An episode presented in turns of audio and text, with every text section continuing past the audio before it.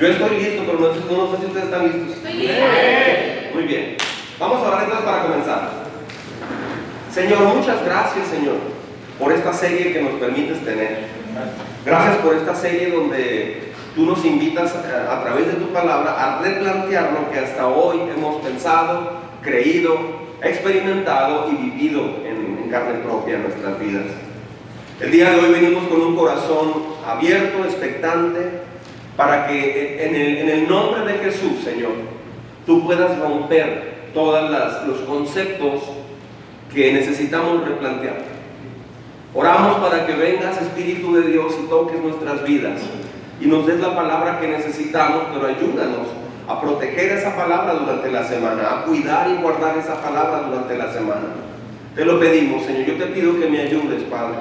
Ayúdame a exponer este mensaje de la mejor manera posible. Ayúdame, Señor. Yo no puedo hacerlo solo. Te lo suplico, Espíritu de Dios. Ayúdame. Prepara nuestro corazón.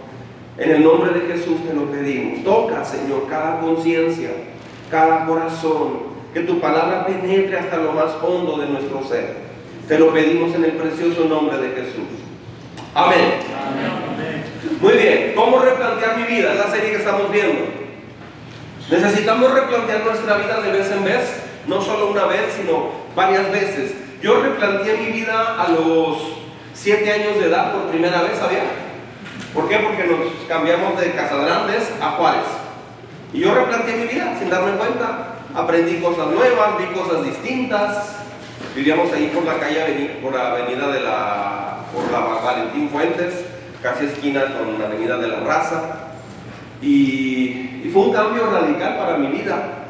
Luego a los 11 años yo vi como otro tipo de replanteamiento cuando entré a la secundaria, vi cosas distintas, etc. En la prepa replanteé, bueno, en la, en la, en la secundaria era muy tímido, era tartamudeaba, este, pero al entrar a la preparatoria tuve poquita más seguridad cuando empecé a trabajar con mi papá este, bienes raíces, eso me dio mucha, mucha, me ayudó mucho a hablar con arquitectos, con ingenieros, con clientes. Yo explicaba los eh, planes de compra de casas y todo eso, créditos de Infonavit y todo, todo, todo, a los 16 años de edad. Entonces, eso me dio como, replanteé mi vida en algunas áreas, pero también me afectó porque en la preparatoria, pues yo era los que armaban el borlote en el salón. Entonces, al final de la preparatoria yo me sentía muy vacío, me sentía deprimido, sin propósito en la vida. Eh, le pedí a Dios en esa época que me permitiera conocer una, una novia, pero que viniera de Él, no una mujer que yo buscara, una muchacha que yo buscara, sino alguien que viniera de Él. Y oré por seis meses más o menos, y cuando entré al, a al TEC de Juárez, allí conocí a Perla. Conociéndonos me di cuenta que ella estaba también por seis meses, sin ser cristianos los dos, estábamos orando, ella estaba orando también por una, por una pareja, un hombre que viniera de parte de Dios. Su oración de ella fue más específica, que sea muy, pero muy guapo. Este, siempre muy atlético, ahí sí me falló un poquito, pero este, Uh, total que nos dimos cuenta que Dios nos había contestado eh, al año de ser novios, año y medio de ser novios. Eh, yo en la prepa había ido ya a la iglesia algunas veces, pero no, no estuve dispuesto a replantear mi vida con Dios porque yo no quería hacer cambios, porque no entendía quién era Dios. Tu, tuve que pasar una etapa de volver a sentirme vacío aún teniendo un noviazgo con mi esposa, lo cual yo un noviazgo con mi novia, perdón, y una relación con ella y este, de, de noviazgo por ya un año y medio. Yo pensé que eso me iba a llenar y así fue, pero por un tiempo nada más. Luego Dios replanteó mi vida a los 19 años de edad y me di cuenta que iba a terminar mal si seguía como iba. Me entregué al Señor Jesucristo, empecé a ir a la iglesia, también mi novia, y años después en 1994 nos casamos, en el 96, uh, en lo que nos preparamos para el matrimonio y los primeros dos años de casados, todo estuvo normal. como que quedó en stand-by el llamado que me había hecho. Y recuerdo la tarde, le platicaba a Priscila esta semana, recuerdo la tarde cuando regresé del taller que había puesto ya, habíamos puesto la empresa ya, regresé a la casa y le, Perla estaba regando afuera, nunca olvido esa, esa tarde. Le dije, ¿sabes qué, Perla? ¿Te acuerdas de mi llamado? Me dice, sí. Ya volvió. Ya nos casamos, ya así. Estoy listo para entrar y servir a Dios por el resto de mi vida. Estoy listo para tomar una decisión. Ese fue un replanteamiento impresionante para mí. Y me acuerdo que ella, ella siguió regando. Cuando tu esposa escucha lo que le estás diciendo y sigue enfocada, no es que te esté ignorando, al menos en el caso de Perla. Estaba analizando y me acuerdo que me dijo, sí, yo sabía que venía esa etapa, sabía que estaba adormecida esa etapa, pero sí yo sabía que venía. Por tres años entonces, iba del trabajo a las 7 de la mañana hasta las 5 de la tarde, llegaba a la casa, me bañaba, veía a Lisbeth recién nacida, jugaba con ella 20 minutos, 15 minutos, la cargaba, la arrullaba, la volteaba, todo. Este, y luego me iba al instituto bíblico y regresaba a las 11 de la noche. Así fue por tres años, de lunes a viernes, 10 materias por semestre. Ese fue uno de los más grandes replanteamientos de mi vida. Pero cada replanteamiento que hice en mi vida, que Dios me llevó a replantear mi vida, tuvo que ver con una sola cosa. Dios siempre te invita y te dice, ven y ve lo que quiero hacer con tu vida. Ven y ve. Luego te dice, ven y sirve. Y luego te dice, con los años te dice, ven y muere a lo que te está estorbando para avanzar más. ¿Me, ¿Me estás siguiendo? Eso fue el proceso con los apóstoles. Primero vieron, luego sirvieron y luego murieron a, a sus sueños, a sus ideales, a sus proyectos inclusive, porque Dios les ofreció replantear algo distinto y les dijo, yo te propongo que tu vida, tu vida va a ser esto, pero yo te quiero ofrecer esto. ¿Quieres? Entonces, esta serie es muy importante porque replantear tu vida puede cambiar tu vida completa. Yo me acuerdo la tarde, en una mañana en un retiro, cuando el pastor dijo, predicó, éramos como 20 jóvenes, y dijo, ¿quién de los que están aquí quiere entregar su vida al servicio de Dios? No, no era el pastor, era otro pastor, me acuerdo. ¿Quién quiere? Y yo no era el más indicado. Pero no me dio vergüenza y levanté la mano. Nunca le dio vergüenza levantar la mano. Ni, ni, ni dar un paso al frente. Nunca. Nunca sea de los que dan un paso para atrás. No retroceda. Cuando Dios te llama a replantear tu vida es porque viene un horizonte muy diferente, una puerta muy grande, un camino muy distinto. Esta serie, yo estoy seguro que Dios va a remover, ya está removiendo muchas cosas del corazón. No es una serie más, es la serie más importante de todo este año. De hecho, tómelo como la última serie que va a poder escuchar en su vida. Tómelo así, porque eh, entonces métase al devocional, síganos. Amén. ¿Cómo replantear mi vida? Ah, el tema de hoy El tema de hoy es cómo vencer la tentación y renovar mi mente. Es la, primera parte. O sea, es el tema 3, pero dentro del tema 3 hay dos temas. ¿Cómo vencer la tentación y renovar mi mente? Vaya título, ¿eh? Es un título muy, ¿cómo diré? Cualquier predicador que, que le den este tema, ay, ¿cómo voy ese tema? Bueno, este, Vamos a entrar a este tema. ¿Cómo vencer la tentación? Toda la lucha, todo el enfoque del cristianismo es vencer la tentación. Todo tiene que ver con vencer las tentaciones. O vences la tentación o la tentación te vence a ti. Son dos caminos nada más. ¿Estás venciendo o te está venciendo la tentación? Si abra su Biblia conmigo, por favor, en el, ábrala a la mitad. Calcule la mitad. Digo, no tome en cuenta si trae muchos comentarios al final o diccionario o concordancia.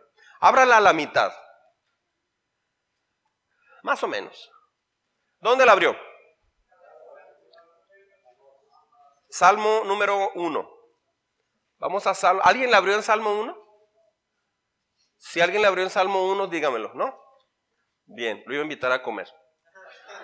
Salmo 1. Salmo número 1. Impresionante salmo, ¿eh? Así arranca Salmos, te enseña literalmente cómo llevar la vida con Dios. Impresionante. ¿Listos? Qué alegría para los que no siguen el consejo de malos. Andan con pecadores ni se juntan con burlones, sino que se deleitan en la ley del Señor, meditando en ella día y noche.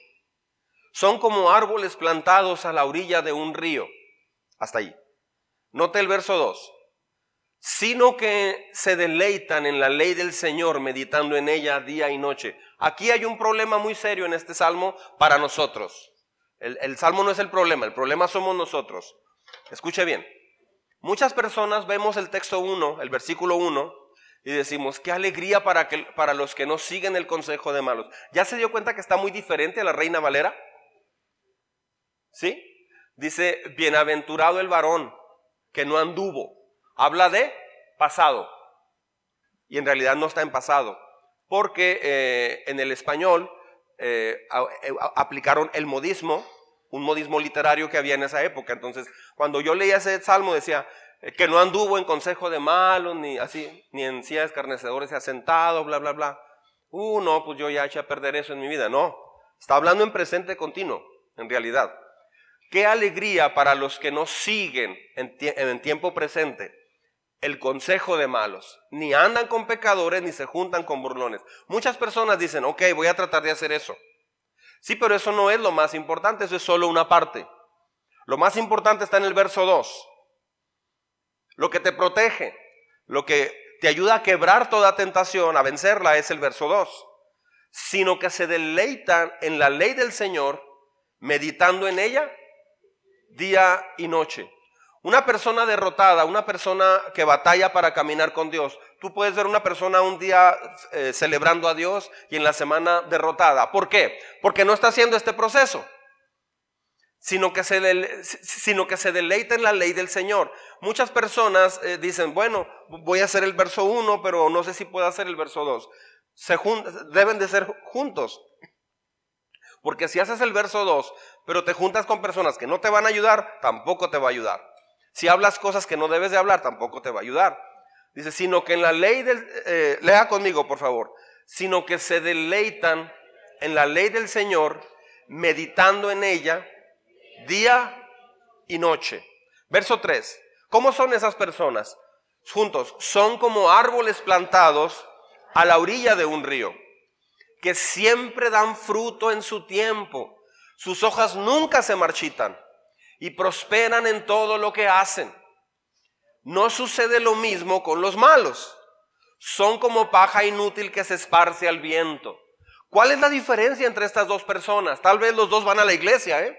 Tal vez los dos se bautizaron, tal vez los dos tomaron un curso, tal vez los dos tienen años en, en el cristianismo. ¿Cuál es la diferencia? La gran diferencia consiste en la vida cotidiana, ¿qué es lo que haces en tu vida cotidiana? Esto es, tiene, es, paralelo en realidad a, a, Josué 1 que vimos. Entonces, ¿cómo se le hace? ¿Cómo, ¿Cómo le hacemos para vencer la tentación? ¿Cómo se hace todo ese proceso? Bueno, para vencer la tentación tenemos que ver algunos puntos muy importantes. Número uno, debes ubicar tu debilidad y aprender a pensar bíblicamente. Debes ubicar tu debilidad y aprender a pensar bíblicamente. Amén. ¿Por qué ubicar tu debilidad? Porque no la ubicamos muchas veces. O la ubicamos, pero no, no la tenemos muy clara. O sea, no sabemos cómo empieza. ¿Sí? Todos tenemos una curva de caída en cuestión de tentación. Mire, síganme con mucho cuidado. ¿Te acabo de copiar? escribir? Debes ubicar tu debilidad y aprender a pensar bíblicamente. Subraye o encierre en un óvalo la palabra aprender a pensar. ¿Por qué? O la frase, aprender a pensar. ¿Por qué? Porque no, si no se aprende a pensar bíblicamente, vas a pensar tentacionalmente. Escuche bien, vas a aprender a pensar tentacionalmente. ¿Por qué? Porque eres tentado en base a la información que ya tienes. Voy a hablar de eso más adelante. Entonces, ah, debemos ubicar nuestra debilidad. Tiene usted que tenerla bien clara. Es como una persona que sale de la cárcel y le dice, una más, te vamos a dar oportunidad, vas a estar en, en, en, probación o como lo dicen en el paso, o no sé. Y tienes que venir cada semana a firmar, tienes que hacer esto, bla, bla, bla, traes un brazalete, no sé. Este, y tienes que venir. Si haces cualquier cosa, si te vas de esta ciudad, con un metro que salgas de la ciudad, del límite de la ciudad, el sistema va a mostrarme a mí que te fuiste. En ese momento eres un prófugo de la justicia otra vez. Y se acaba todo y entonces vas a regresar hasta la cárcel. O sea, así debiéramos tratar la tentación. Así debiéramos tratar las áreas débiles de nuestro ser. El problema es que los tratamos muy normal, muy normal. Me, me platicaba alguien, no recuerdo quién, que, bueno, todos sabemos, en los ochentas, todavía de hecho, pero en los ochentas fue muy sonado de una persona que estuvo en la cárcel, un narcotraficante, y, descubrieron que había, tenía una recámara bien padre ahí en la cárcel. Tenía cocineta de lujo, tenía televisiones de plasma, de, las grandes pues, no había de plasma todavía, pero unas televisiones muy grandes, tenía sala de, piel, eh, todo. Este, le llevaban novias, le llevaban comida, le llevaban todo lo que él quisiera de la ciudad. Tenía comprado a medio cerezo. Muchas veces podemos tratar de pensar que la tentación va a llegar como algo extraordinario, pero no. La tentación para todos nosotros llega momento a momento. Llega todo el tiempo, llega todo el día. La tentación está latente todo el día. ¿Por qué? Porque somos seres humanos caídos. ¿Sí? Entonces, muchas personas lo que han hecho es tratar de adaptar su vida a la tentación, así como esta persona que mencioné. O sea, mejor me adapto a la... Estoy en la cárcel, bueno, me adapto. Me adapto y, y hago trampa y me acomodo con mi tentación en mi vida. Me acomodo y digo, bueno, pues finalmente ya no puedo yo con ese pecado y mejor lo hago parte de mi vida. Pero eso te va a destruir. Entonces la gente a veces no sabe cómo hacerse. Entonces, estos dos temas son, son, son cruciales en ese sentido. Tal vez hasta me extienda un tercer tema. Ah, replantear. ¿Qué tenemos que replantear? Mucha atención. Solo arrepentirte y pedir perdón es una parte, como el 30% más o menos. Pero lo más importante, o sea, el otro 70% es poner información nueva en tu corazón. ¿Sí me explico?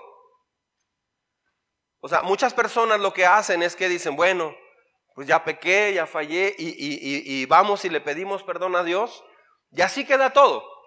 No hay nada más que se haga. Y nos hacemos un firme propósito de levantarnos y seguir adelante. Pero ese llanto ese llanto no em, te, hace sentirte libre, te reconecta con Dios porque pides perdón y Dios perdona. Amén. O sea, eso es correcto y siempre hágalo. Eh, Dios, Dios nos llama a eso. Si alguno ha pecado, venga y estemos a cuentas. Claro que sí. Pero ¿por qué no se avanza de eso? Porque no se enseña cómo hacerlo. Por eso me interesa es enseñarle cómo hacer este proceso. Entonces, solo arrepentirte y pedir perdón es una parte, pero mucha gente lo ve como el, como el todo. No, es solo la primera parte y es lo más pequeño en realidad. Lo más importante es poner información nueva en tu corazón. Escucha bien lo que voy a decir. El pecado demuestra que te falta información diferente en tu corazón. El pecado sucede en tu vida diariamente. ¿Por qué? Porque ya sea rebelión, ya sea enojo, ya sea un pecado de tipo sexual, ya sea lo que usted guste y mande. Ah, el pecado viene al ser humano porque el ser humano es lo que tiene en su corazón. Nunca nadie venció y eh, acabó con el pecado o la tentación solo llorando y arrepintiéndose. Claro que no. Si usted lee eh, los, salmos, los salmos, va a ver que el rey David sí se arrepentía, pero de corazón. Pero luego él adoraba a Dios. Él pasaba tiempo con Dios. Él pasaba eh, tiempo con el, con el creador del universo. Él buscaba, se deleitaba en la palabra. Lo que, entonces había una combinación impresionante de arrepentimiento con búsqueda, con entrega, con escribía salmos para Dios. Eso es fundamental en la vida del cristiano. Entonces, primero necesitamos ubicar la debilidad y aprender a pensar bíblicamente. Si usted está cayendo regularmente en pecado, si tu vida no es plena, si tu vida no es fuerte con Dios, tú estás sucumbiendo ante la tentación porque te está faltando aprender a pensar bíblicamente. Estás pensando humanamente. ¿Me estás siguiendo? Entonces, esto es discipulado en su máxima expresión. Muchos cristianos añoran esta vida y lo hacen mientras están en la iglesia adorando pero luego en su vida diaria fracasan. ¿Por qué? Porque no están dispuestos a aprender a pensar bíblicamente. Entonces, se tiene que hacer ese proceso. Mire Gálatas 6, 7 lo que dice, juntos por favor. Gálatas capítulo 6, verso 7. Sígame con, con su voz también. No se dejen engañar. Hasta ahí, tiempo. O sea, ¿nos engañamos? Sí, nuestra misma naturaleza te juega chueco, te engaña nuestra propia naturaleza te va a decir cosas que no son correctas. No se dejen engañar. Juntos. Nadie puede burlarse de la justicia de Dios. Siempre se cosecha lo que se siembra. O sea, no siembras semillas de manzana y obtienes tomates, ¿o sí? De la misma manera, no siembras amargura y recibes amor. Entonces, si usted durante el día siembra amargura, siembra un, pensamiento de frustración, de coraje, de, de estar derrotado, negativo, de incredulidad, eso es lo que vas a cosechar. No hay tal cosa como, no, es que de repente viene un espíritu de negatividad a mi corazón. No es un espíritu de negatividad, es tu propio, es la información que tienes. Es que hay un espíritu de adulterio, me dijo una persona una vez. Eh, el adulterio dice la Biblia que viene del corazón. Es el corazón. Una persona dijo, yo tengo problemas serios con mi carácter. Eh, hay un espíritu de enojo que anda en mi casa. De repente pasa y me agarra y me hace enojar bien feo. No, no es un espíritu de enojo, no hay tal cosa. Es un corazón eh, egoísta, arrogante, que tiene un problema cuando las cosas no se hacen como él o como ella quiere y por eso se enoja. Entonces, no siembras una crítica y obtienes mucho ánimo de la gente, no. Si siembras crítica, vas a dañar tu corazón y vas a dañar a la, demás gente, vas a cosechar soledad. Una persona dijo, no sé, pero yo, yo casi no tengo amigos, siempre batallo mucho con eso. No tienes amigos cercanos porque no te acercas a la gente. Si te acercas más a la gente, vas a aprender a hacer amistades. Si no tienes amistades es porque tal vez no sabes tratar bien a la gente, porque lo que sale de ti no es amistoso. ¿Dónde está la raíz? Pues no sé, es que así no. ¿Cuál no sé ni qué nada? Sí sabemos. Es que tal vez en tu casa aprendiste esa manera ruda de hablar, esa manera grosera de hablar o esa manera eh, criticona de hablar, esa manera que no es sensible. Tal vez lo aprendiste en tu casa. ¿Por qué? Porque la casa es un centro de discipulado, ¿sabía? El hogar es un centro de discipulado impresionante. Allí aprenden los hijos y, los papás conforme lo practican lo van haciendo más fuerte eso. Un papá que se enoja y se enoja y se enoja y se enoja, cada vez va siendo más enojón, se va a ser experto enojón. ¿Por qué? Porque eso, eso viene del corazón y contamina el corazón. Eso lo dice la Biblia. Entonces, lo que siembres vas a cosechar, lo que sembremos, eso vamos a estar cosechando. No solamente de la gente hacia nosotros, sino en nuestro propio corazón. Si siembras en la tierra naturaleza pecaminosa, vas a cosechar destrucción. ¿Sí estamos? O sea, todo lo que siembras es lo que vas a cosechar. Pero si siembras en la tierra tu naturaleza espiritual, principios espirituales, la Biblia misma en tu vida cotidiana, vas a cosechar vida eterna. Dios ha dicho por miles de años que nuestros pecados pueden afectar futuras generaciones. ¿Sabía eso? La Biblia lo dice. Por ejemplo, cuando te enojas y pierdes los estribos con tus hijos, estás enseñando, condicionando en, muchos casos a tus hijos a perder los estribos como hijos.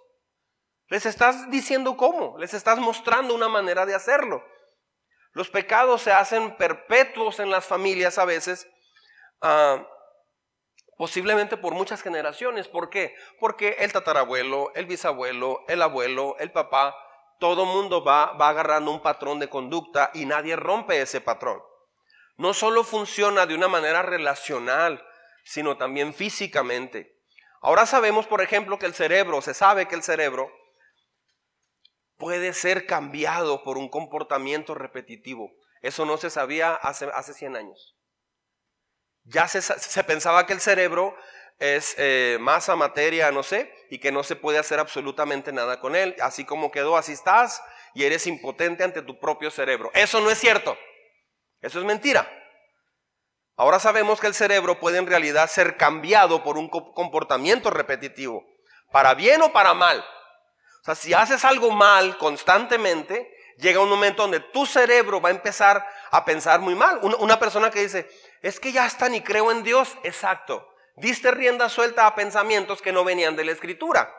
Citaste a Nietzsche o a Marx o a quien tú quieras, o a, la, o a Hollywood, o lo, que usted gusta y mande, a filósofos, y, y entonces tu cerebro dice, sí, es cierto, ya ni creo en Dios. Y, llega un momento donde la, persona ya está duda de la, de la existencia de Dios. ¿Cómo llegas a ese punto? Precisamente pensando en cosas muy diferentes a lo que Dios enseña. Todos creían que el cerebro estaba prácticamente como tipo grabado en piedra cuando eras adolescente y así quedó ya. No, eso no es cierto. Sabemos que el cerebro tiene algo que se llama plasticidad cerebral. Y, como tu, y, tu cerebro puede moldearse por el resto de tu vida.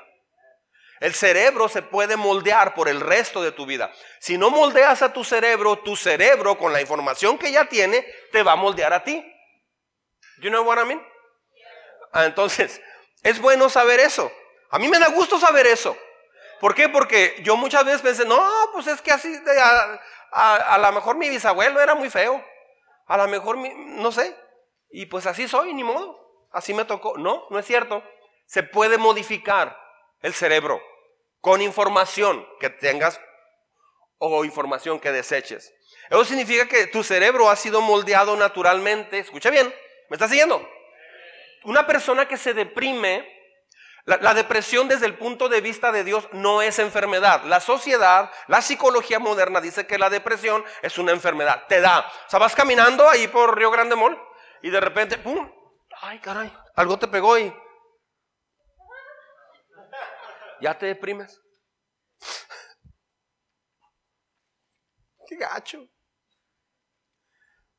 A la una. Todo te empieza a deprimir. ¿Qué pasó? ¿Cómo estás?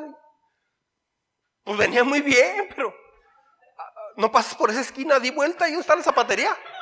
me agarró la depre bien feo, o sea, me agarró y no sé qué hacer.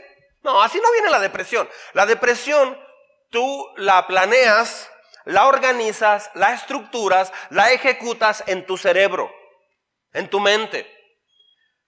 Tienes que cambiar tu forma de pensar. Entonces, si, tu, cerebro, si, tu cerebro se moldea naturalmente hacia la depresión, hacia la culpabilidad, ah, la ansiedad, por ejemplo, Ah, el ser temperamental.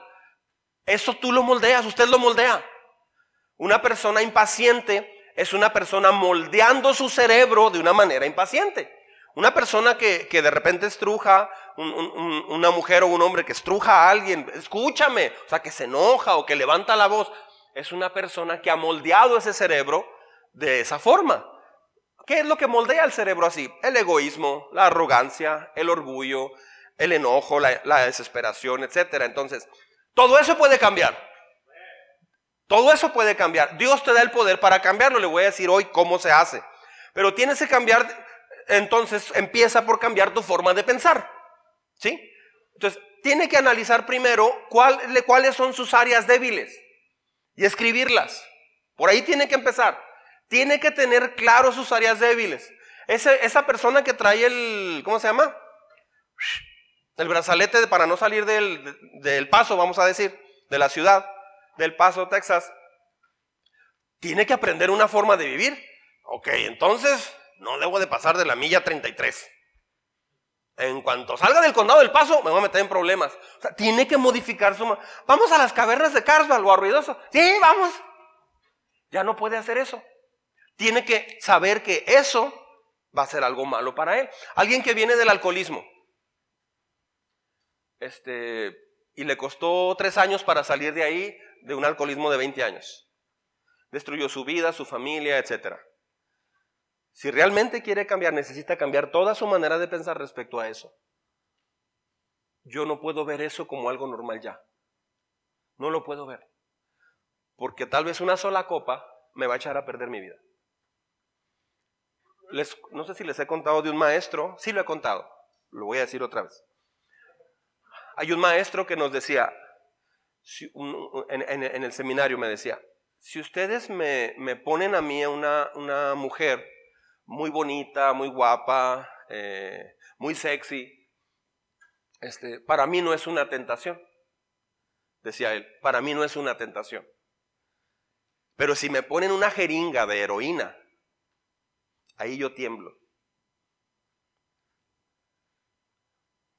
Y eso lo sacó porque hay, un muchacho que iba a, la clase y siempre llegaba 15 o 20 minutos tarde, todos los días.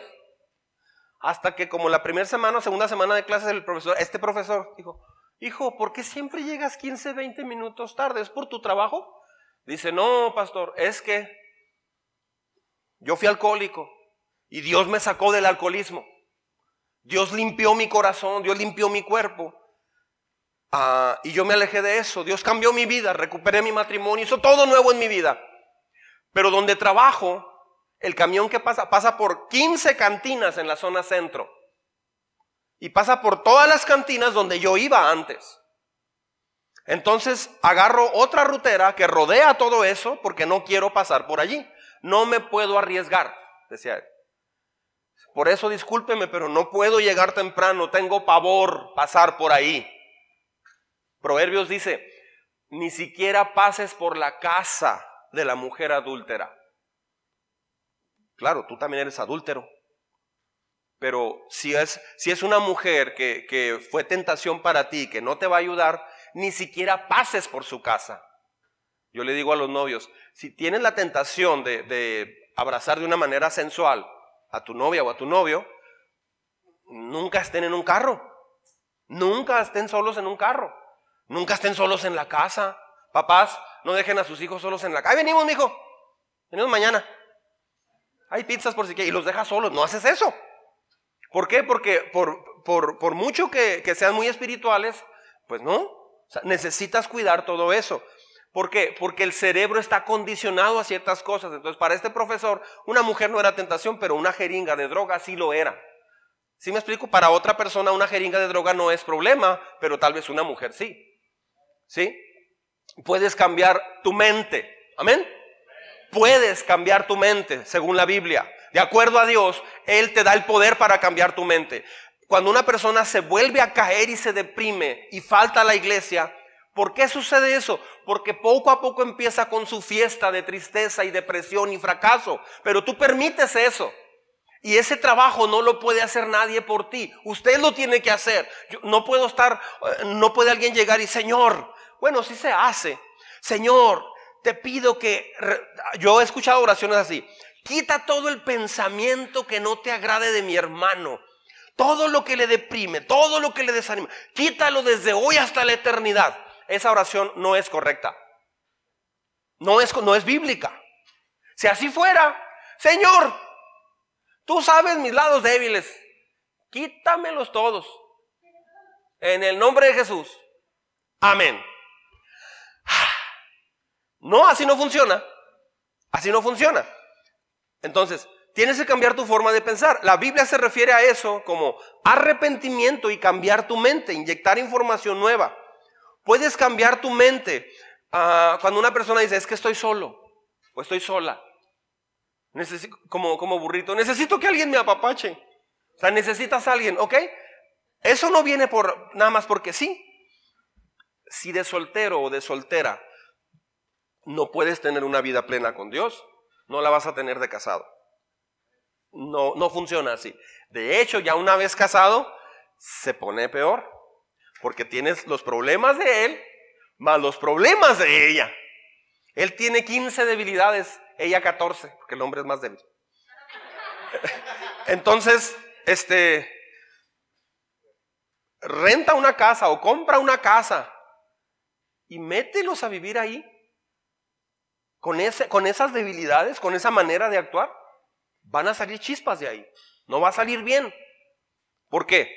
Porque la esencia del ser humano es precisamente esa. Entonces, en esta serie yo le estoy explicando cómo romper todo eso. Cuando cambias tu forma de, la forma en cómo te sientes, cuando cambias tu mente, fíjese bien, cuando cambias tu mente es porque metes información nueva. Eso no va a pasar solamente diciendo, a ver, voy a pensar en cosas buenas. El Everest, qué bonito monte. Oh Everest, qué fuerte eres y qué grande. Blanco, blanco, frío, frío. Alto, alto, hermoso, hermoso. Muchos duermen a tus faldas, oh Everest. Lo estoy componiendo, ¿eh? Muchos duermen a tus faldas, fríos y congelados. No los sepultaron porque no los ayudaron. Oh, Everest. ¿Por qué hablas tanto del Everest? Ah, porque en lugar de pensar en, golpear a mi vecino, que le traigo mucho coraje, pienso en el Everest. Está bien, pero el Everest no te va a transformar. Mucha gente piensa, estoy pensando en cosas positivas.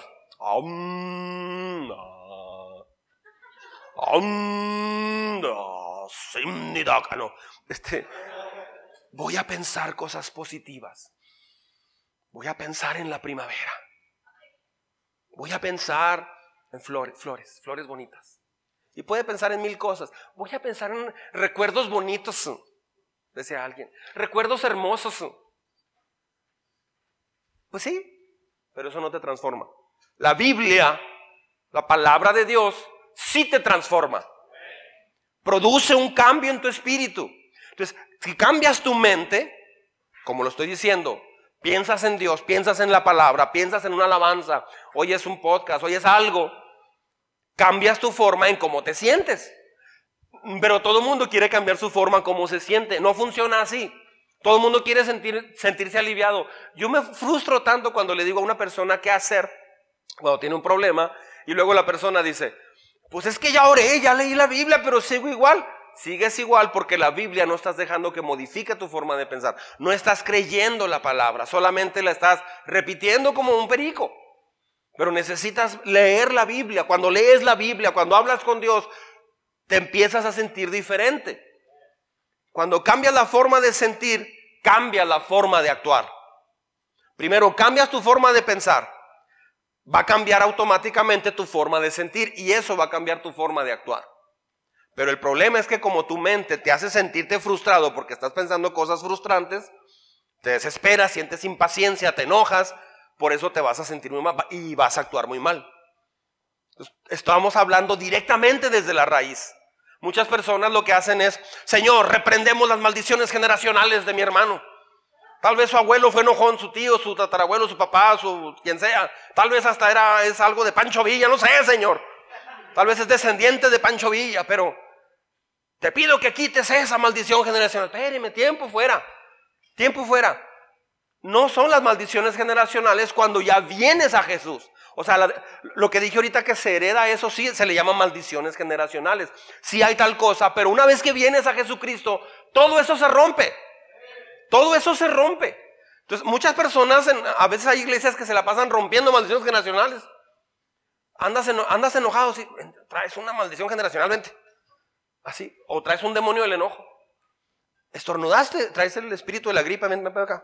O sea, a todo le atribuyen un demonio, pero en realidad todo viene del corazón. Entonces, siembras para la naturaleza espiritual y ves cómo empiezas a cosechar frutos increíbles, frutos que Dios da en tu vida. Amén. Punto número dos, la oración. El Espíritu Santo y la palabra son la respuesta. La oración, el Espíritu Santo y la palabra son la respuesta. Tal vez usted me está escuchando repetitivo, pero escúcheme como si fuera la primera vez, ¿sí? Porque es fundamental lo que estoy diciendo, de veras, le doy mi palabra. La oración, el Espíritu Santo y la palabra son la respuesta. ¿Qué es lo que tenemos que replantear? Lo siguiente. Replantear. O sea, muchos dicen esto. Orar que Dios te libre y te transforme sin que tú te dediques a la lectura y meditación de la palabra es un fracaso seguro.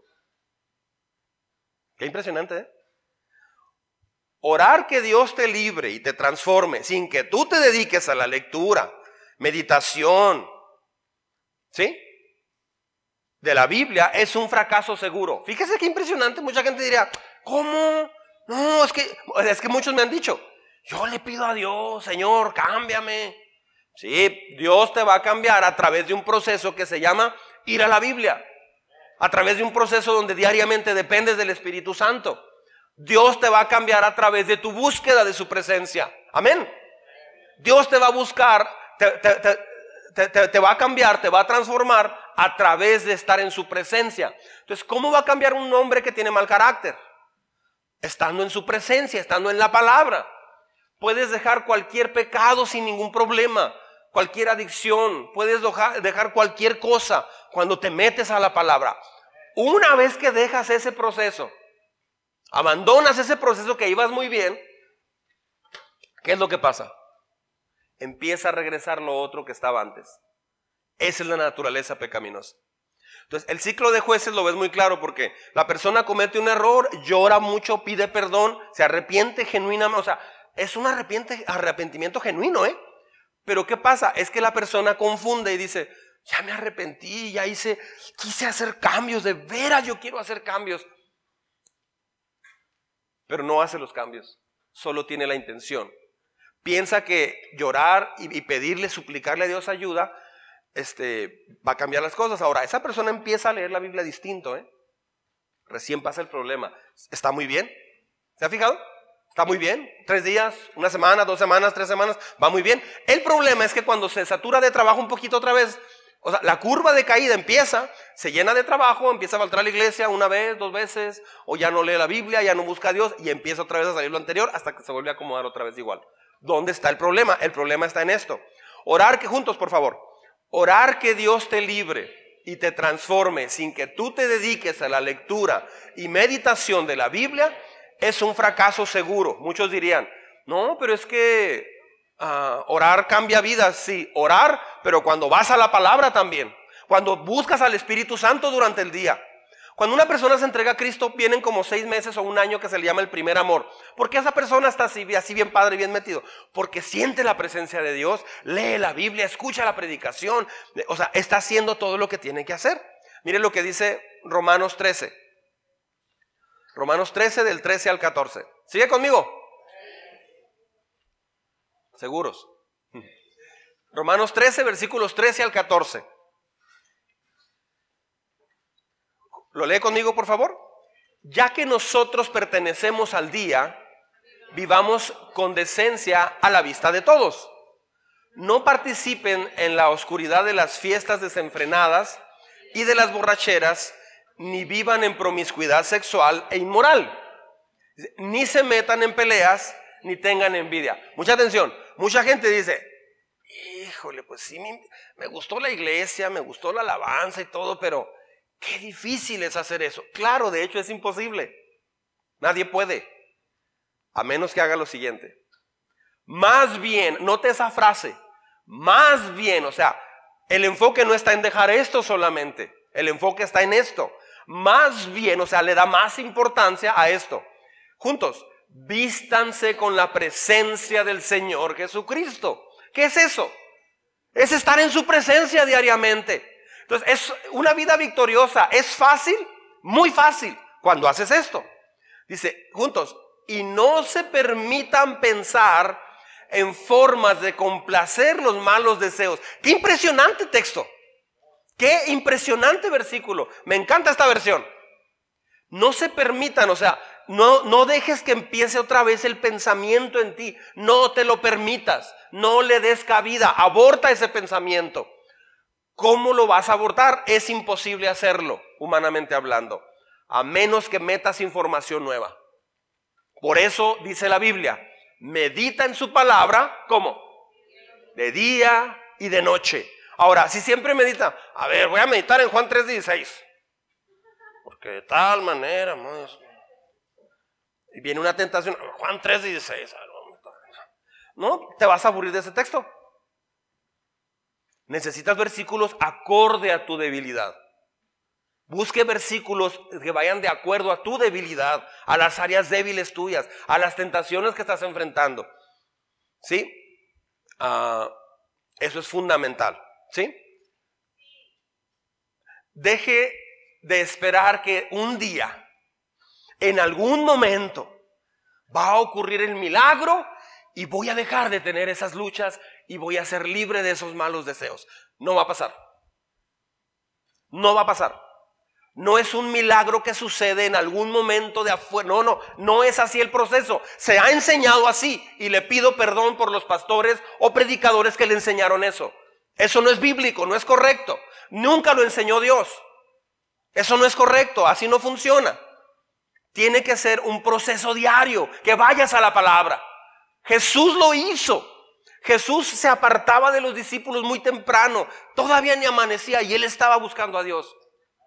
Él venció al diablo con la palabra misma, Mateo 4, versos 1 al 10. Jesús venció al diablo con la palabra. No le dijo, diablo condenado, te reprendo. Hueles a azufre y mi cuerpo no sufre. Vete, por favor. Te achicharro, diablo, en el nombre de Jesús, decía una, una amiga. Pues, ¿cómo lo achicharras? O sea, ¿cómo? Este, un día yo llegué a mi cuarto, venía de la iglesia, y en el camino tuve pensamientos difíciles, venía luchando con esto, no sabía cómo hacer esto. Y me acuerdo que llegué al cuarto, a, mi cuarto, era soltero, y entré al cuarto y, ¿dónde estás? Vente, órale, aquí estoy, vente. Y así me puse, sacarle punta, yo no uso sacarle punta. A ver, vente. Miedoso, ¿dónde estás? Ah, Jesús está aquí conmigo, órale, vente. ¿Sabes qué? Tú no perteneces aquí. ¿Y quién sabe qué? Le dije un chorro de cosas, como media hora hablando con el diablo. Nunca hablé con el diablo. Pues esa vez me dio fiebre, me, puse mal, me enfermé físicamente. Fui, ah, fui con Luis García, mi, mi, maestro, mi, mi, discipulador. Me pasó esto. Nunca debes hablar con el diablo. Nomás para dos cosas. Nomás para una cosa para echarlo fuera de tu vida. No tienes que ponerte a dialogar con él de nada. Pero yo pensaba que dialogando y sacándolo de mí, yo pensaba que estaba en el cuarto. Y hasta le hablaba abajo de la cama, salte de ahí. Me di cuenta después que el pecado estaba en mi naturaleza, en mi corazón. Dice la Biblia que eres tentado de acuerdo a la tendencia de tu corazón. Entonces cada quien tenemos diferente tendencia. Entonces deje de esperar un milagro que venga en algún momento de algún día este, pastor, ahí viene Dios mediante el 5 de, noviembre a predicar aquí con nosotros. Este, a la hora que venga el pastor coreano. El espíritu de Corea. Este, no, no, deje de esperar eso. Para no caer en tentación, dedíquese al estudio de la Biblia. La mayoría de esos milagros nunca van a venir hasta que primero no decidas y entiendas que tienes que acabar con el caos de tu mente. Tenemos que acabar con el caos de nuestra mente a diario. Terminas a las 11 de la noche ya, te duermes, descansas en Dios, haces tu última eh, diálogo con Dios, te encomiendas a Él, le agradeces por un día de victoria, porque así va a ser increíble. Cuando meditas en Él de día y de noche, te duermes y a la mañana siguiente, ¿qué crees que va a pasar? Cuando yo, cuando Perla me dijo que sí quería ser mi novia, yo, yo andaba vuelto loco. Salí, eh, se tuvo que meter temprano ella, no, no, no le pude dar un beso porque le dio tanta pena que nomás se recargó en mí y yo por más que no le pude dar un beso. Y, y así, y se metió rápido así, con el pretexto de que andaba como tía Rosa, o sea, con un molote acá y que no sé qué. Y eh, no me dio beso, pero bueno, es mi novia, ya, finalmente quiso. Entonces, me acuerdo que de, ahí yo iba a ir a una tardeada con mis amigos en el Bachi 6. ¿Y una tardeada? Este, y llegué y, yo iba bien emocionado. Es más, hubo dos muchachas que se me quedaron viendo y querían bailar conmigo. Y mis amigos, órale, la más bonita, quién sabe qué. No, yo no existo para nadie. Mi corazón pertenece a otra mujer. Pero es que no, soy cano dorado ahora. Entonces, llegué a la casa así, estuve, fui, a platicar con mis amigos cuando ya ellos empezaron así como que, bueno, vamos a hablar, dije, ah, no, pues no tengo nada que hacer aquí ya. Me fui a mi casa, ahí nos vemos, me fui a las 10 de la noche a mi casa, porque, qué me quedaba ahí? Y ya llegué a la casa y, ¿qué creamos? ¿Se acuerdan cuando le platiqué? Ya somos novios, Perla y yo. Qué bueno, mi hijo, pues es una buena muchachita. Este, quién sabe qué, bla, bla, bla. A la mañana siguiente. Ah, pues ya tengo novia. Se me olvidó el sentimiento. ¿Me estás, me estás siguiendo? ya no sentía esa efusividad. Pero cuando hablé con ella otra vez, ¿qué tal? No, pues que sí. No, pues que no sé qué tanto. 14 14 53, me acuerdo del teléfono.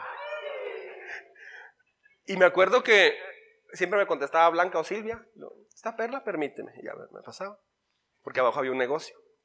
Entonces ya, volví a sentir otra vez, oye, su voz. Y cuando la veía, cuando la vi otra vez, el lunes siguiente nos vimos, ahí así le di su primer beso. Ah, pues bien emocionada y todo. Pero la dejé en su me vine hasta mi casa, que vivía, yo vivía lejos de donde está ella. Eran como 20 minutos en carro. Cuando llegué dije, ay, le voy a hablar. Y le hablé, ¿cómo estás? Venía de allá, es ridículo. Pero escuchando su voz, mantenía ese, e, ese amor tan grande. Mantienes ese amor. Es lo mismo con Dios. Exactamente lo mismo. Si se apaga tu sentimiento de emoción, de gozo, no arregles el sentimiento. No puedes decir, voy a sentir cosas bonitas para Dios. No, no, no, no funciona así. Es, es tu mente. Es lo que estás pensando. Llena tu mente de la palabra de Dios. Renovar tu mente nunca funcionará si crees que es esta tu excusa. O sea, mucha gente piensa que no necesita renovar su mente porque solamente me enfoco en arrepentirme. No, no funciona así. ¿Alguna vez ha, pensado que su vida es muy difícil? ¿Que es muy complicada? Bueno, eso es algo pésimo. Yo batallo porque mi vida, hermano, si te contara. No, ese es un error garrafal. Pasa mucho tiempo esa persona. ¿Por qué hay gente que tiene la vida más difícil? ¿Por qué? Sí lo hay, ¿eh? Porque pasan, son personas que dedican más tiempo pensando en su mente, pensando en sus problemas, pensando en sus soluciones propias, y eso apaga el espíritu dañas tu mente, apaga, dañas tu corazón, apagas el Espíritu Santo y la palabra de Dios no, no es efectiva. No es algo difícil de entender. Cuando empiezas a pensar algo que, apaga la palabra de Dios en tu corazón, claro que no te van a dar ganas de buscar a Dios. Ah, porque no es una buena tierra tu corazón. Nuestro trabajo es ser buena tierra. Cuidar esa palabra. No, puedes tener milagros en tu vida regularmente si tu mente está muy desordenada tiene que ordenarse la mente y eso funciona meditando en la palabra de día y de noche. Deje de hacer de, su mente un parque de diversiones del diablo. Ah, muchos piensan que necesitan más milagros, más poder, más reuniones. Una persona me decía, hay que tener reuniones todos los días, pastor, porque el diablo anda suelto, siempre ha andado suelto. Hasta el milenio lo van a encarcelar, pero ha andado suelto siempre. Dices que hago mi devocional, pero después del devocional parece que no pasó nada. Ah, eso sucede porque el devocional lo ves como el momento donde todo cambia. No, es el momento donde agarras la comida y te la vas comiendo durante el día. No es el momento donde comes. No, no, no, no, no. Agarras las, como cuando en Masterchef abren la, la, la despensa, no sé cómo se llame, la tienda. Van y agarran lo que necesitan para el día. Agarren lo que necesita, porque tienes que ir comiendo. Entonces agarras, no sé, almendras, agarras este, proteína, agarras algo de grasa vegetal, agarras algo de carbohidrato, lo que necesitas para el resto del día. Si nomás dices, no, pues yo pienso que ya viendo aquí la comida ya estoy lleno, no traigo mucha hambre, te va a hacer falta más tarde. La palabra la vas a necesitar dentro de tres horas porque una amiga del trabajo va a llegar y te va a decir, Ah, Rebeca, ¿me haces por favor el reporte? Ya lo hice. Lo cambiamos todo, por favor. Gracias. Rebeca. Becky me platicaba de una compañera, una jefa que así tú. Este, va a ser difícil ahí. Tal vez alguien, joven, venga para acá. Usted, el jefe de enfermería, venga para acá. Usted, el de la nariz nueva, venga. ¿Sí qué pasa? Venga, te estoy hablando. Ay, necesitas paciencia para ese momento. ¿De dónde vas a agarrar? Mm. Jesús lloró. Es el único texto que te acuerdas. Jesús lloró. ¿No te acuerdas de Jesús lloró? Pues vas a llorar. Tienes que tener un texto para cuando alguien te, te, trate mal.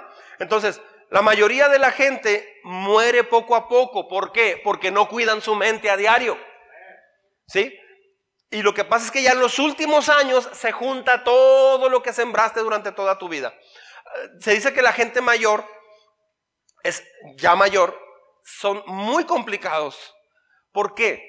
Porque nunca aprendieron a controlar sus pensamientos. Aún gente cristiana que sirvió en la iglesia y todo, nunca se le enseñó esto. Créame, esto a mí nadie me lo enseñó. Esto no se enseña regularmente porque todo se le echa la culpa a Dios. Señor, tú sabes cómo soy, Señor. Si me llamaste a tu reino y sabes cómo soy, ¿para qué me hablaste? Así es que tú cámbiame, Señor. No, saben que mi carácter es así y así soy y así seré. Ah, ah, así no es. No funciona así. Si ya me conocen cómo soy, ¿para qué me invitan? O sea, tu carácter, Dios te acepta como estás. Es la teología de la aceptación. ¿Sí? Dios te recibe como estás. ¿Estamos de acuerdo en eso? Bueno, que no estemos de acuerdo, lo dice la Biblia, ¿verdad? Lo dice la Biblia. ¿Sí? Es la teología de la aceptación. Pero luego está la teología de la, de la transformación. Jesús usó ambas. ¿Sí? Entonces, mucha gente se siente desconectado. Es más, hay gente que aunque tenga todo, Ah, pasan milagros alrededor de su vida, ya tiene casa, tiene sus hijos, tiene, tiene todo de veras. Y todo así muy padre. De todas formas la gente se siente desconectado, cae fácilmente. ¿Por qué? Porque no cuidan lo que piensan en la vida cotidiana. Ese es todo. Es muy sencillo. ¿Cómo se cuida eso? Necesitas llenar tu mente constantemente de la palabra de Dios. Esa es la forma de renovar tu mente y de enfrentar la tentación. ¿Necesitamos milagros? Claro que necesitamos milagros, pero los milagros no cambian el corazón de tu vida, solamente ves lo externo. Los fariseos vieron milagros y nada pasó.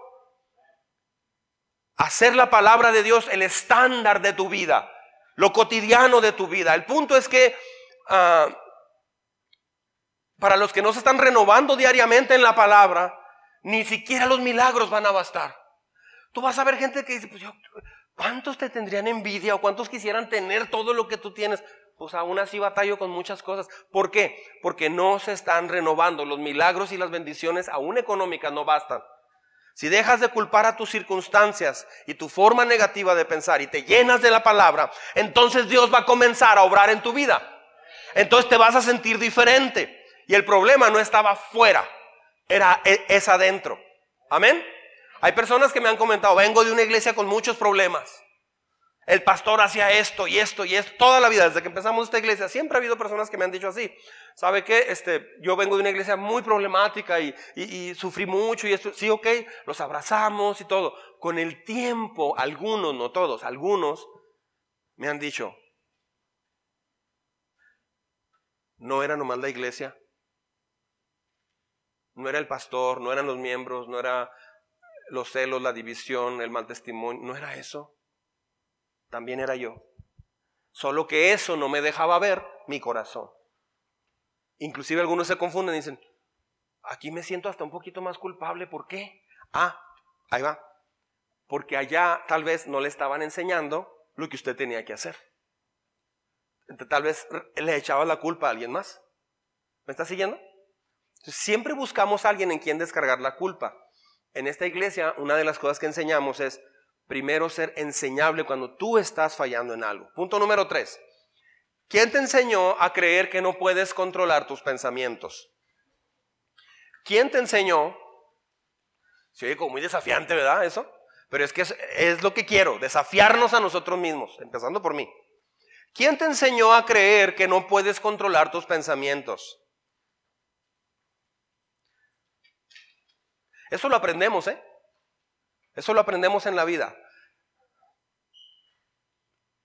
¿Ya lo tiene? Hubiera puesto los títulos en el boletín, ¿verdad? Lleva tiempo a anotarlos. Ok. ¿Quién te enseñó a creer que no puedes controlar tus pensamientos? Replantear, aquí va. ¿Lo leemos juntos primero? Una horrible mentira que debemos de arrepentirnos es, no puedo controlar mis pensamientos. Ellos me controlan a mí. De hecho, viene anotado en, el, en uno de los días del, del, devocional, ¿eh? viene, todo, viene todo esto. Esa es una excusa muy débil. Es una excusa basada no en la Biblia. La Biblia nos ordena a pensar en estas cosas. Ya vimos el texto de ahorita, ¿recuerda? Vimos este texto. No se, junto conmigo, Romanos 13, 13 al 14. Y no se permitan pensar, junto conmigo, y no se permitan pensar en formas de complacer los malos deseos. O sea, Dios dice bien claro esto. Ahora, vea este texto. Es el favorito de mi esposa. Y ahora, amados hermanos, una cosa más para terminar. Concéntrense en todo lo que es verdadero, todo lo honorable, todo lo justo, todo lo puro, todo lo bello, todo lo admirable. Piensen en estas excelentes, en estas cosas excelentes y dignas de alabanza. Por ejemplo, eh, ¿qué hubiera sido si hubiera sido presidente de la República? Si yo fuera de los Avengers. Si, hubiera ido a Hollywood y ahí me hubieran contratado, que hubiera sido Spider-Man. ¿Quién sería mi novia? ¿Qué carro tendría? Eso no es puro ni verdadero. ¿Sí me explico? Este, es muy claro que Dios espera que escojamos nuestros pensamientos. Está en la Biblia. Dios espera que tú escojas tus pensamientos y que deseches los que no son correctos. Ah, y no que nuestros pensamientos sean escogidos por otras cosas o por otras personas hacia nosotros. O escoges tus pensamientos o tus pensamientos te van a escoger a ti. ¿Cómo hacemos esto práctico? Es verdad que somos atacados en nuestra mente. Nuestra mente es un campo de batalla. Es un patio de recreo de pensamientos. Pero cuando un cristiano empieza a conectar su espíritu con el Espíritu Santo, su espíritu se empieza a fortalecer. Si no hace eso, va a, pensar cualquier cosa. La mente es un siervo a tu espíritu o a tu carne. La mente es un siervo a tu, a tu disposición. Cuando el espíritu es débil no puedes, no puedes dominar tu mente porque no tienes con qué. Solo se domina con el espíritu lleno del Espíritu Santo. O sea, tu espíritu lleno de Dios, lleno de la palabra. La mente hace las diligencias de la carne. O sea, la, la mente le hace los mandados a lo que la carne quiere. Sí, a menos que te llenes del Espíritu Santo y tu espíritu esté fuerte, va a, obedecer al Espíritu. Porque cuando empiezas a buscar a Dios, oyes una alabanza y, te sueltas llorando muy fácil. De alegría o de tristeza o de arrepentimiento. o sea, ¿por qué andas, andas así pleno con Dios? Ah, la semana pasada anduve, la antepasada que anduve en, diferentes partes así de la ciudad, hubo un día donde dije, válgame, me le he pasado llorando en el carro. ¿Por qué? Porque yo, yo iba teniendo un, retiro con Dios en el carro. Iba escuchando alabanza. En un semáforo me, me, afectó el ruido. oí más el ruido del carro enseguida y estaba oyendo la de los chocorroles. Chocorrol, chocorrol, chocorrol, chocorrol. Así, y ya le subí el vidrio. Este, eso no me alimenta, esto sí me alimenta. Anduve llorando todo el día, pero de gozo. Aprendí cosas muy, muy padres con Dios, etc. La mente es un siervo del espíritu o de la carne. Usted decide a quién, a quién va a obedecer. Si fortalece su espíritu, va a obedecer a tu espíritu. Cuando el espíritu es débil, la mente hace todos los mandados de los pensamientos negativos. Pero cuando estamos constantemente construyendo nuestro espíritu en comunión con el Espíritu Santo, nuestra mente va a ser influida, llena, guiada por la palabra de Dios y el Espíritu Santo que vive en nosotros. Entonces quedas con la opción de pensar en las cosas de Dios o simplemente deja las cosas fluir como, como salgan. Señor, pues a ver qué sale. Muchos cristianos echan a perder su vida y la de sus hijos. ¿Por qué? Porque salen así nada más. En realidad se llenan de redes sociales, se llenan de, de lectura de cualquier cosa, de muchas cosas, pero eso no, no les fortalece su espíritu. Fíjense que volvimos a tener problemas en la casa, hombre. Esos problemas son porque las personas no están haciendo lo que aquí estoy enseñando. Esto lo enseña Dios, esto viene de la palabra. Puede tener consejería conmigo todas las semanas. Si no hace ese proceso, nada va a cambiar. Nada. Cada país tiene una patrulla fronteriza para impedir que las personas eh, e, entren. Son para protección y seguridad del país. Lo mismo es tu mente. De igual manera debes de poner una patrulla fronteriza en tu mente para impedir que los pensamientos terroristas de deuda, de temor, de miedo, de soledad, entren a vivir a tu mente. He conocido a personas cristianas que dicen, es que no sé qué voy a hacer si termino mi relación con ella o con él.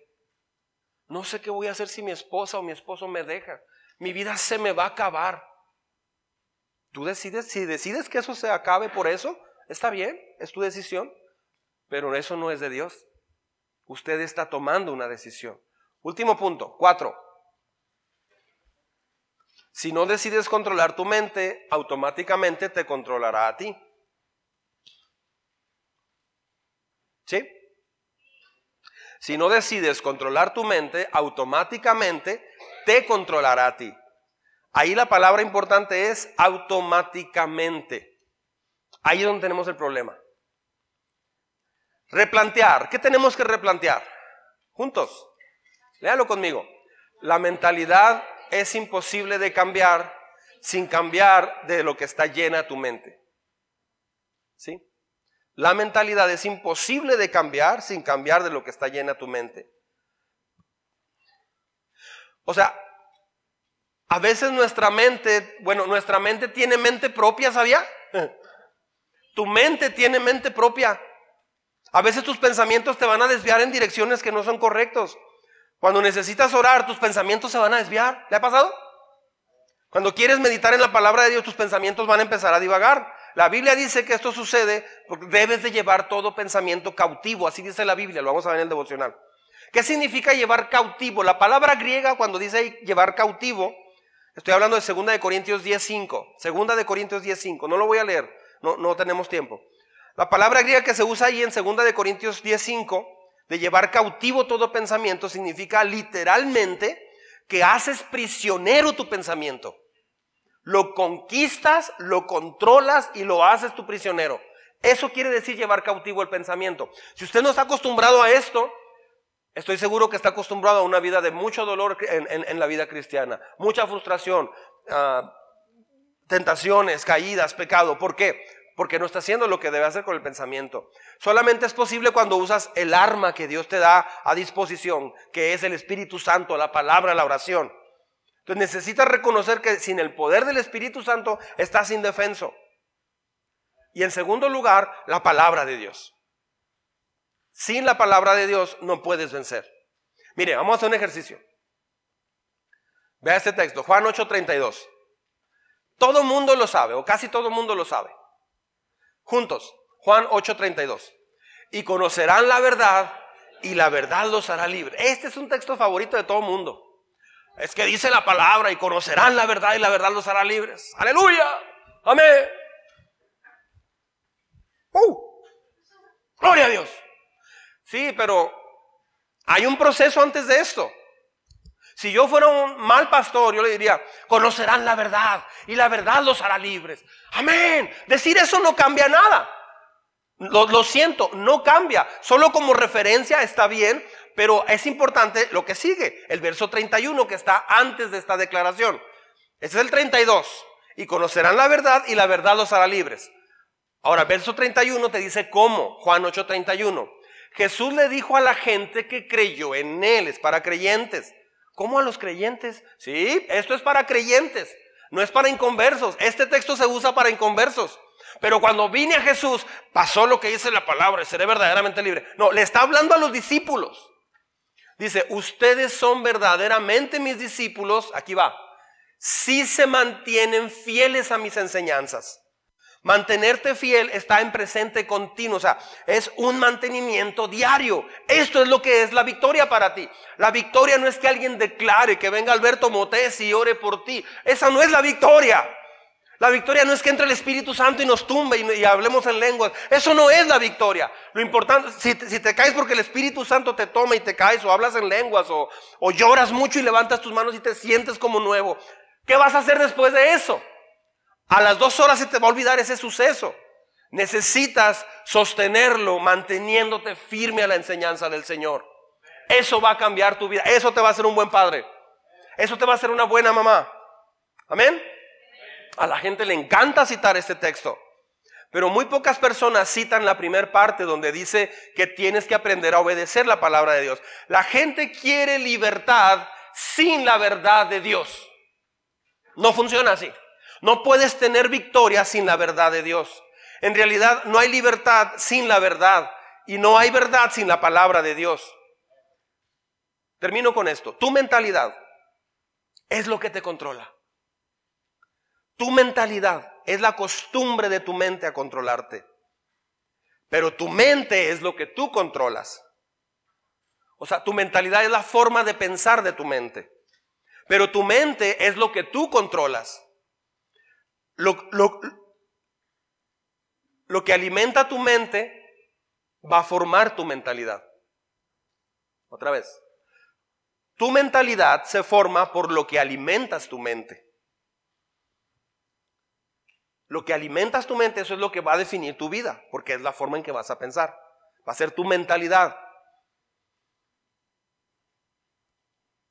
El otro día en El Paso me dio vergüenza porque una persona con placas de Chihuahua, o sea, del estado, este, estaba, estaba en un estacionamiento muy limpio, todo así muy padre, y la persona estaba tirando basura por la ventana. Dije, ay, qué vergüenza. Eh, aquí me ha tocado ver gente que va en carga, avienta basura como si nada. O sea, esa es una mentalidad. ¿Sí? Normalmente cuando escuchamos la verdad sobre quebrar ataduras, renovar nuestra mente, pensamos que, ay, nuestra mentalidad, no. Aprendemos que cambiar tu mentalidad no es fácil. Muchos cristianos fracasan porque quieren cambiar su mentalidad. No, tienes que cambiar primero lo que metes a tu mente, la información que entra a tu mente. La única manera de cambiar tu pensamiento predeterminado y automático, diga conmigo automático, el problema es la automatización de nuestra mente. Nuestra mente en automático empieza a pensar cosas que no son correctas. En automático. Si yo le digo, se va a ir al infierno el que piensa en un dragón verde. Bueno, no se crea, se va a ir al infierno el que piensa en un águila blanca. Ay, es, muy complicado. El que piensa en un changuito color verde, no se va a ir al cielo. Con un segundo que pienses, no vas a ir al cielo. No, no podemos, nuestra naturaleza está quebrada, está mal. Entonces, la única manera de cambiar tu pensamiento automático es llenar tu mente con nueva información de Dios. Estando tu mente clara, consciente, hasta rebosar de su palabra, va a modificar lo automático. Muchos le llaman subconsciente. Es que mi subconsciente, eh, inconscientemente, hago esto. Sí hay cosas que hacemos, pero más bien es en automático. O sea, está tan marcado en nosotros ya que lo haces en automático. Te abrochas la camisa en automático, te cepillas los dientes en automático. No aprendes todos los días a cepillarte. Ah, ¿Cómo es? Ah. No, no. Ya sabes cepillarte los días, sabes rasurarte. ¿Por qué andas todo cortado otra vez? Pues no sé rasurarme. Se me olvida todos los días. No, ya es en automático. Te rasuras hasta con los ojos cerrados, sin problema. Y, en, manejando en los baches de Juárez te rasuras. O sea, no, llegué, eso fue demasiado. ¿eh? Este, escucha bien esto. No es el inconsciente o el, subconsciente. Eso no existe para Dios. Eso es un término totalmente humano de la psicología moderna, porque no es de que, válgame, Polita, fíjese que agarré su dinero y ni cuenta me di, válgame, ya ve los 10 mil pesos, cuando menos pensé, dije, ma, compré unos reines nuevos para el carro. Válgame. No, hija, de veras. De veras, ya traía el carro del vecino y ni. Me metí a su casa, agarré las llaves y me salí con el carro. Válgame. De veras, Jani. Ya cuando iba a tomar de la mano del muchacho y, me, iba dando besos, dije, ¿qué estoy haciendo? No sucede así. Entonces, Dios dice, el alma que peque esa morirá. Es decir, Si cometes pecado, va a haber consecuencias. O sea, nadie peca inconscientemente. Eso lo veo más en el devocional. Termino con esto ahora sí. El 95%, según analistas y científicos, el 95% de nuestro comportamiento es automatizado, es automático. O sea, tus pensamientos son automáticos. Es la razón por la que nos ponemos metas y no las alcanzamos. Porque en automático, o sea, vas, vas en automático. El otro día vi que iban dos helicópteros y como cinco patrullas en Los Ángeles persiguiendo un Tesla. Pero se quedó dormida la criatura. Porque iba bien a 60 millas por hora. Pero quién sabe por qué lo iban siguiendo. Y él no sabía, iba dormido. Entonces, pues llegó a la casa, o sea, el Tesla se estacionó y ya cinco patrullas y un helicóptero echando la luz. Lo persiguieron por una hora y media. Y él ni cuenta. Yo por eso no compro uno. Este, ya lo había pedido, pero lo regresé. Le dije, Elon Musk, ¿sabes qué? Quédate con él. Tengo mi Malibu 2006, fíjate. La mente automática es el 95% de lo que tenemos ya de información. Es en automático. No, pues estamos fritos, dijo el pollo Churches.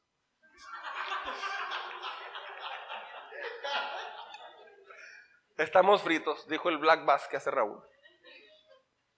Pensar mal, juzgar, criticar, es en automático.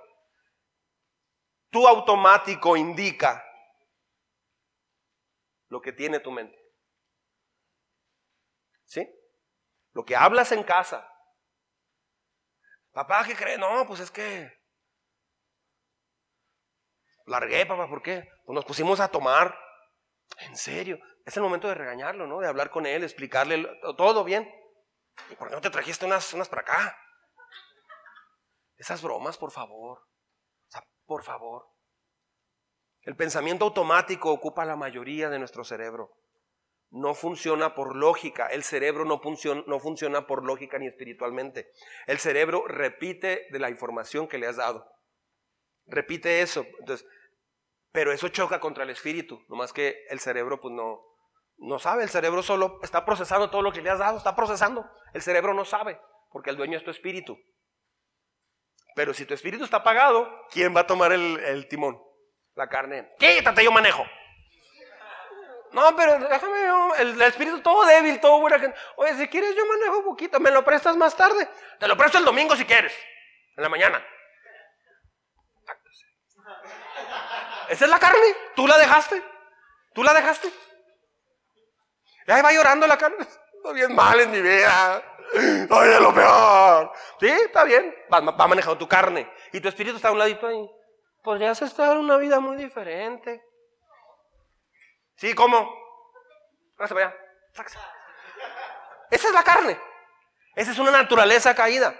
Tu carne dice que, ¡qué padre! ¡Uh! ¡Qué chida! El pecado no es feo, está bien chida. Y entonces empiezas a abrazar las ideas de, o sea, eh, empieza, oh, qué padre, yo voy a hacer party, voy a hacer esto, ¡Woo! Spring break, y haces todo, la carne está feliz. Pero la carne tiende a ir al infierno. La carne tiende a huir de Dios. Nunca la carne, nunca la carne te va a llevar a Dios. Nunca.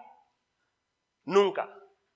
La carne te va a tratar de sacar de donde estás aprendiendo y te va a llevar a otro lugar. Tu carne dice, qué padre, pero tu espíritu se duele y el Espíritu Santo se contrista. Es importante que alimentes tu mente con información celestial de la palabra de Dios.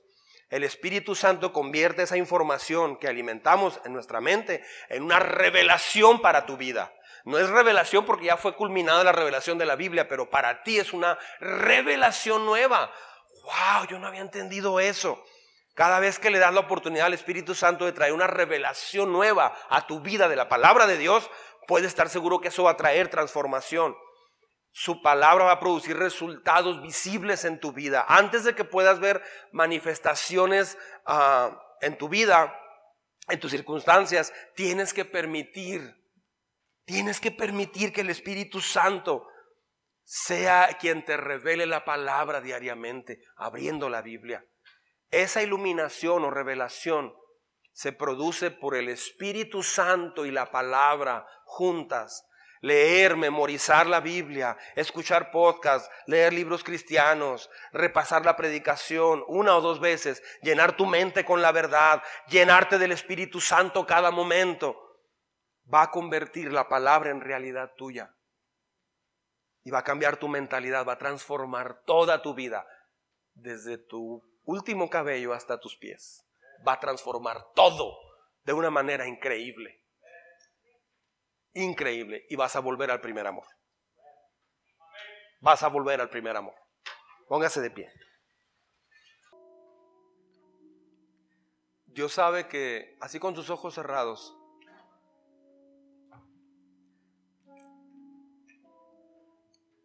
Dios sabe que He hecho todo el mejor esfuerzo, repetitivamente.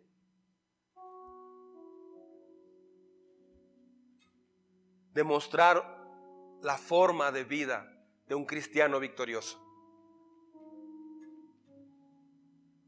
Yo hoy le expliqué qué hacer, cómo hacerlo y por qué hacerlo. Lo vimos en detalle.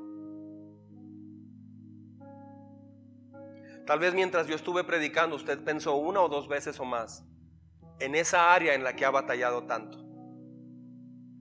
Esa área en la que batallamos, una o dos o tres áreas, las que sean, en las áreas que se batallan, la carne va a tratar de esconderlo. La carne va a tratar de huir de Dios.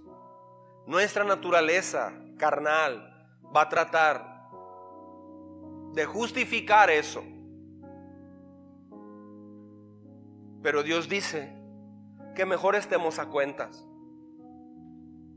Y que esos tres áreas o esa área, la que sea, la cantidad que sea, esas áreas súbalas al podio de su corazón. No para llevarlas a cabo, sino para tratar, póngalas en la mesa de trabajo Póngalas en el, en el quirófano de su vida. Ponga esas, esos hábitos, ponga ese pecado, esa área débil, póngala en el banquillo de los acusados, de su corazón. Téngala bien clara y presente durante todo el día. No me refiero que practique eso, pero tenga bien claro que esa es la actitud que su mente va a tener en automático. Eso es a lo que va a atender tu corazón automáticamente. Si es orgullo, si es ah, un problema de tipo sexual, si es tomar cosas que no son suyas, si es el enojo, si es insultar, si es levantar la voz, si es envidia, si es celo, si es juzgar, si es ah, consumir algún tipo de droga o no sé. Si es eso, necesitamos hoy tomar una decisión. Poner eso acá arriba, al frente. Así como yo estoy en esta tarima, subir eso a la tarima con usted para que lo tenga bien sujeto con sus manos. Para que tenga bien claro eso, porque la carne lo que quiere es que usted no le dé importancia a esos hábitos. Hay gente que ya perdió su familia, hay gente que ya que tiene muy mal testimonio, hay gente que se siente muy sola, hay gente que tiene problemas muy serios de carácter. Y todavía es hora de que no reconoce eso, sino que ataca a los demás y se justifica. ¿Cuándo entonces va a tratar con eso? El único que te puede ayudar es Jesucristo. Y está aquí hoy para hacerlo. Él está aquí para hacerlo. Creo que cada quien necesita hacer una oración muy seria Necesitamos todos hacer una oración muy seria. Señor Dios, en esta hora traemos aquí, Señor, al frente nuestro y al frente tuyo, las áreas donde batallamos, las áreas donde en automático comenzamos a pensar. Las áreas donde en automático comenzamos a actuar de esa forma. Pensamientos que permitimos que estén allí siempre, como un virus, Señor, que daña y daña y daña nuestro espíritu, nuestra vida y hasta, hasta nuestro cuerpo. Señor, hoy lo traemos al frente para tenerlo aquí bien ubicado, para tenerlo en nuestra mente bien claro que tendemos a eso. Y hoy hacemos un compromiso, Señor, de mantenerlo al frente. Así que cada quien en este momento, durante 20 segundos o 30 segundos, dígale ahí a Dios en su corazón, en, en su privacidad con Dios, en su privacidad con Dios, dígale por favor, Señor, este es mi pecado. Confiésele a Dios eso, por favor. Dígale, esta es mi área débil. Esto es con lo que yo he batallado toda mi vida, Señor. Puede ser uno, dos, tres o, varios pecados. Tráigalos todos, póngalos, póngalos allí frente a usted y frente a Dios. Y tenga bien claro que a partir de hoy los va a tener allí en observación. Ya no los va a ocultar. Ya no los va a justificar. Ya no los va a esconder. Ya no va a culpar a otros por culpa de eso. sino que va a decir como el rey David, este es mi pecado. Esto es lo que yo soy. Este es el resultado de la información que he metido a mi mente, lo que yo he pensado durante años. Ore conmigo entonces. Señor, en esta hora vengo delante de tu presencia a presentarte mis debilidades, mi manera de pensar, mi pensamiento automático, Señor, mi pensamiento consciente o automático, mi pensamiento de escape, Señor, mis pensamientos que son como masticar un chicle, Esos pensamientos me llevan a tener una manera de ver la vida, una mentalidad. ¿Y qué te puedo decir a ti, Señor, si tú sabes todo de mi vida? Hoy entendí bien claro que tú me has dado el poder, la fortaleza para transformar mi manera de ser. Porque Señor, yo tengo familia que quiero que te conozca. Pero ¿cómo te van a conocer si tengo un carácter que no es correcto? ¿Cómo, ¿Cómo se les va a antojar buscarte si mi carácter es muy débil? Si mi carácter no da testimonio de que vivo de una manera nueva. Tal vez hago oraciones hermosas, pero... O vengo a la iglesia, pero quien me conoce a fondo sabe que no estoy más que viviendo en automático. Hoy venimos delante de ti, Señor, a pedirte perdón por ese pecado. Nos arrepentimos de esa forma de vivir. Y todavía más hemos tratado de cambiar sin tu palabra, sin tu Espíritu Santo. Por eso hemos fracasado, Señor. Hemos hecho propósitos de año nuevo. En retiros hemos, te hemos suplicado que transformen nuestras vidas. Esta es la forma como tú transformaste a Moisés. Así transformaste a Abraham. Hablando con él. La Biblia todavía no estaba, pero tú hablabas con él. Los apóstoles fueron transformados a través de tu palabra de estar contigo. Así es que debemos, hagamos lo mismo, Señor, nosotros. Hoy vengo delante de ti, Señor. Dígale, vamos. Con una claridad de pensamiento especial. Porque hoy tengo más claro de dónde viene mi fracaso. Hoy pude ver más claramente dónde está mi error. Hoy desenmascaraste mi naturaleza pecaminosa. Hoy tu palabra pudo traspasar mis conceptos, Señor.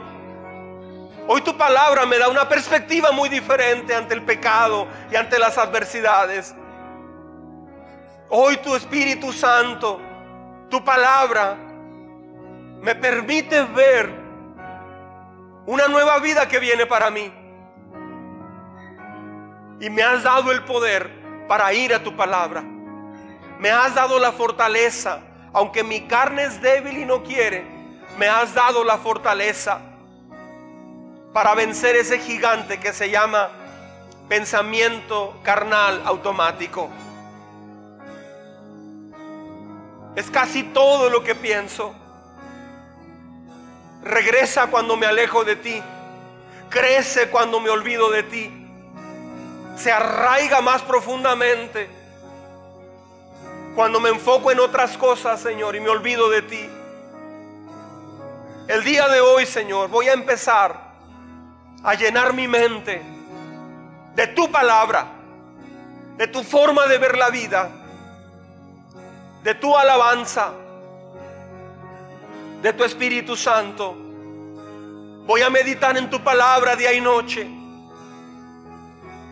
Y entonces, Señor, tu palabra va a ir sofocando, apagando. Desde el primer momento en que lo haga, inmediatamente voy a ver ese cambio. Y va a ir sofocando todo pensamiento que no te agrada. Hoy te agradezco, Señor, por darme este entendimiento, esta enseñanza. Dígale, vamos. Hoy te agradezco por, por darme estas herramientas y por abrir, Señor, mi entendimiento respecto a la tentación y renovación de mi mente. Ahora entiendo por qué nunca pude hacerlo, Señor. Hoy puedo ver muy claro. Gracias. Gracias, Señor. Ya sé qué hacer. Ya sé cómo hacerlo. Y ya sé por qué hacerlo. Te adoro, Señor porque me das este oro molido. Gracias Señor.